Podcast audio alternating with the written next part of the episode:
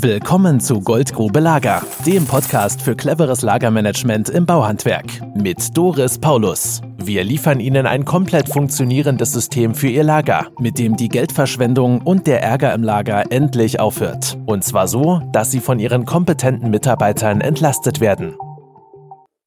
Ich bin Doris Paulus von Paulus Lager und heute diskutieren wir die Rollen in den Handwerksbetrieben, die wir so kennen.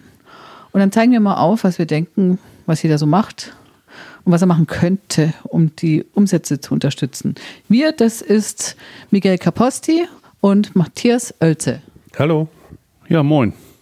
Matthias, du hattest mal gesagt, du hast das so gesehen, was die Chefs so machen, wenn du so zuschaust, wenn du in den Betrieben bist. Kannst du mal beschreiben, was du da so wahrnimmst? Ja, das ist natürlich ganz interessant, wenn man sich mal anguckt, was so ein Chef im Handwerksunternehmen macht. Wir unterscheiden ja verschiedene Rollen im Handwerksunternehmen. Ne? Und der Chef ist dabei eigentlich die zentrale Person, weil er halt sehr viele Rollen im Unternehmen einnimmt. Ist teilweise auch abhängig von der Betriebsgröße, aber auch davon, wie der Chef selber gestrickt ist. Und deswegen lohnt es sich meiner Meinung nach auch mal das Ganze ein bisschen aufzudröseln. Und anfangen würde ich da mit einer Rolle, die eigentlich sehr selten wahrgenommen wird, vielleicht auch verdrängt wird, und das ist die Unternehmerrolle. Als Unternehmer muss halt der Chef den Blick von oben aufs Ganze haben. Er muss strategische Entscheidungen treffen, zum Beispiel. Und aufgrund des Alltagsstress und dem Zeitmangel, dem die Chefs unterworfen sind, nehmen sie halt diese Rolle kaum oder selten oder überhaupt nicht wahr.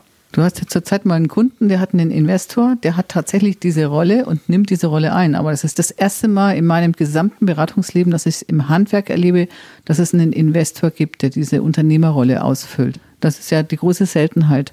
Und der Geschäftsführer in dieser Firma ist bestellt. Das heißt, dem gehören die Anteile nicht. Die, die du kennst, das sind ja die Inhaber, die Geschäftsführer, denen auch der Betrieb mit den hundertprozentigen Anteilen gehört. Die siehst du ja jeden Tag. Ja, richtig. Das ist also die eine Person, die verschiedene Rollen wahrnimmt. Und das Beispiel, was du angeführt hast, das war eben der klassische Unternehmensaufbau, sage ich mal, wo es wirklich ganz oben einen Unternehmer gibt, der die Zahlen im Blick hat, der die strategischen Entscheidungen trifft und einen angestellten Geschäftsführer, der dann halt fürs Alltagsgeschäft verantwortlich ist. Ne, und da kommen wir dann natürlich auch gleich zur Rolle des Chefs als Geschäftsführer. Da muss er halt Aufträge reinholen, damit der Laden überhaupt erstmal läuft und das ist eigentlich die Chefrolle, die allgemein so angesehen wird. Als der Chef, der Inhaber. Die siehst du auch so, Miguel, oder? Ja, genau so ist es. Ne, das sieht man ja überall oder es wird auch so wahrgenommen in den Betrieben. Der Chef ist eigentlich dafür da, die Aufträge ranzuholen. Kunden und Aufträge als Aufgabe. Jo. Und wenn wir mal weitergehen in die nächste Rolle, das ist der Projektleiter. In größeren Betrieben gibt es Projektleiter, Angestellte, die diese Rolle einnehmen, aber in Kleinstbetrieben ist es halt auch oft der Chef, der die Aufträge reinholt, dass er die auch planen muss und das Material dazu bestellen muss. Genau, irgendwer macht den Job ja zum Schluss, damit die Kunden bedient werden können.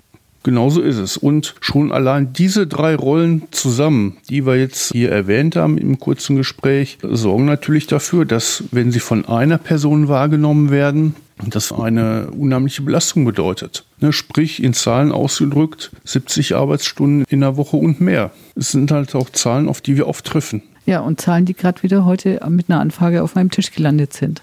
70 Arbeitsstunden und mehr. Arbeiten deine Geschäftsführer, deine Inhaber auch so viel, Miguel, wenn du anfängst in den Betrieben zu arbeiten?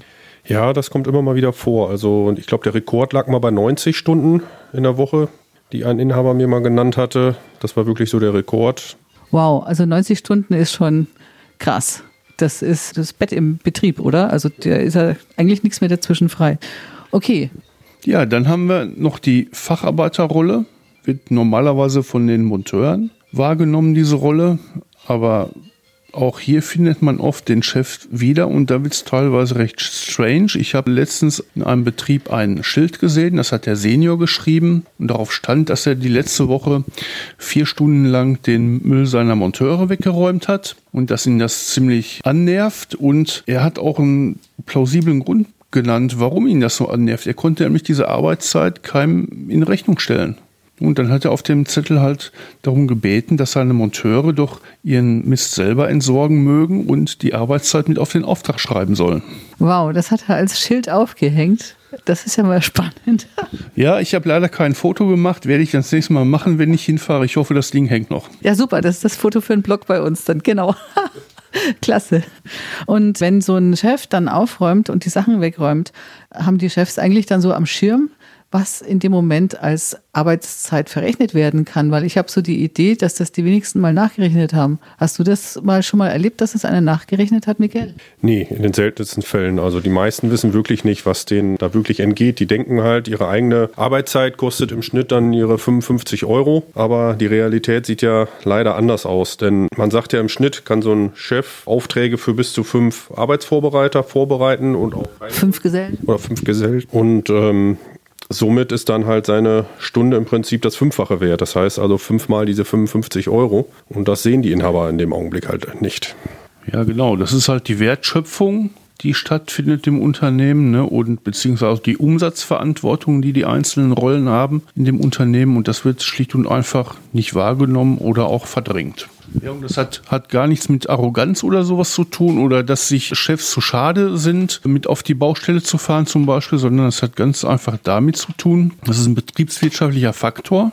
Und wenn der Chef halt seine eigentliche Aufgabe nicht wahrnimmt, dann läuft der Betrieb Gefahr, dass es ihm schlecht geht. Und letzten Endes ist es auch ein persönliches Problem für den Chef, denke ich mal. Wenn er sich 70 bis 80 Stunden verausgabt jede Woche, dann geht das irgendwann mal auf die Gesundheit. Das lässt sich auf Dauer schlicht nicht durchhalten. Wir haben es mal kurz überschlagen. 5 mal 55 Euro sind 275 Euro. Das ist der Wert einer Stunde eines Arbeitsvorbereiters, der eine Stunde in Ruhe vor sich hin plant. Der kann nämlich Arbeit für fünf Menschen vorbereiten, sprich für fünf Monteure oder Gesellen. Und das geht nämlich noch weiter. Wir haben ja die Situation, dass viele Chefs gerne mal zum Pakete auspacken gehen an die Warenannahme, dann brauchen Sie mal nicht denken und sind mal nicht angestrengt. Das sagen auch uns Arbeitsvorbereiter immer wieder ins Gesicht. Dann brauche ich mal nicht denken. Und deswegen gehen die gerne ins Lager und packen Pakete aus. Das heißt, wenn die eine Stunde auspacken, haben die den Betrieb um 275 Euro geschädigt. Und das ist schon heftig. Da denken die wenigsten Leute dran. Und wenn man dann überlegt, das ist nämlich mit der Größe der Betriebe so eine Sache. 80 Prozent der Betriebe haben so fünf, sechs Mann. Und das kommt daher, weil man als Einzelperson maximal für fünf Personen Arbeit vorbereiten kann. Das heißt, wenn der Inhaber es nicht schafft, ein System im Betrieb zu installieren, das dafür sorgt, dass er diese Blindleistungen nicht machen braucht, sondern sich um Kunden und Aufträge kümmern kann, dann wird er auch immer nur auf dieser Betriebsgröße bleiben. Er hat keine Chance, darüber hinauszukommen. Das ist eine sprungfixe Größe. Wir kennen aber natürlich etliche Betriebe, die haben 20, 30, 40 Mann. Das bedeutet, der Geschäftsführer kümmert sich um Kunden und Aufträge und er kann dann auch fünf Arbeitsvorbereiter oder Projektleiter auslasten. Dem seine Stunde hat dann einen Wert von 1375 Euro. Und die kennt ihr auch, ne? Ja, natürlich kennen wir diese großen Betriebe auch. Und da ist es dann aber in der Regel auch so, dass die Inhaber, die Chefs um den Wert ihrer Arbeitszeit auch wissen. Ja, eine Bewusstheit für den Wert ihrer Stunde, Arbeitsstunde. Kennst du auch solche Leute? Ja, aber es gibt auch durchaus in der Betriebsgröße Chefs, die es nicht unbedingt wissen, was ihre Stunde wert ist. Also ich hatte auch schon so große Betriebe, wo der Chef gerne den Gabelstapler fuhr, um einen LKW abzuladen, damit er einfach nicht nachdenken brauchte, dass er halt gerne auch mal solche Tätigkeiten gemacht hat, dass er mal aus seinem Büro rauskam. Das gibt's halt auch. Wow, Gabelstapler fahren habe ich jetzt noch nicht gehört. Sieht man mal, was wir draußen so erleben. Ja, und was seht ihr dann als die Aufgabe, die sie wirklich haben? Ja, die Aufgabe, die sie wirklich haben, ist wirklich, sich auf die Chefrolle zu konzentrieren, sprich Geschäftsführerrolle. Also Aufträge reinholen, sehen, dass der Laden läuft. Und in der Unternehmerrolle sind sie halt dafür zuständig, wirklich strategische Entscheidungen zu treffen, die Zahlen zu kontrollieren und über Gegenmaßnahmen nachzudenken, wenn irgendwas schief läuft. Das heißt, die Geschäftsführertätigkeit sehen wir unter Kunden und Aufträge dann Systeme einrichten, die für Gewinn sorgen. Und zwar nicht selbst Systeme durchführen, also selbst auspacken, Pakete auspacken, sondern Systeme einführen, die dafür sorgen, dass Pakete automatisch ausgepackt wird, eine automatische Wareneingangsprüfung zum Beispiel gibt. Und sie sind verantwortlich für den Gewinn, dafür, dass die Ressourcen des Betriebs optimal eingesetzt werden und Gewinn entsteht. Sogar vom Finanzamt verantworten wir das ja als Geschäftsführer. Ich bin ja auch eine Geschäftsführerin, gehört sich ja auch so. Ja, damit haben wir das Thema jetzt mal beleuchtet aus unserer Sicht, was wir so wahrnehmen jeden Tag. Fällt euch noch was zu ein? Nö, das war es eigentlich im Großen und Ganzen. Wollten wir eigentlich mal erklären, ne? wie wir so einen Betrieb sehen. Ne? Genau, so ist es. Jo, dann wünsche ich euch allen, die ihr uns zuhört, noch einen schönen, erfolgreichen Tag. Viele Kunden, viele Aufträge. Und wenn Sie mehr wissen wollen, dann gehen Sie einfach auf pauluslager.de und rufen Sie uns an. Wir freuen uns auf Sie. Weiterhin gute Geschäfte. Das war Ihre Gastgeberin Doris Paulus. Viel Spaß beim Arbeiten. Ciao, ciao. Tschüss. Ciao. Wenn Sie mehr wissen wollen, melden Sie sich. Gehen Sie auf www.paulus-lager.de und schauen Sie sich das Erklärvideo an. Danach sind Sie komplett im Bilde, wie wir arbeiten und was Sie von uns bekommen. Füllen Sie bitte den kurzen Fragebogen aus, mit dem ich mich auf unser Telefonat vorbereite. Und schon können Sie sich einen Termin bei mir direkt im Kalender eintragen, der auch zu Ihrem eigenen Kalender passt. Also, bis später. Das war Goldgrube Lager. Wenn Sie mehr wissen wollen, melden Sie sich heute noch für ein Infogespräch.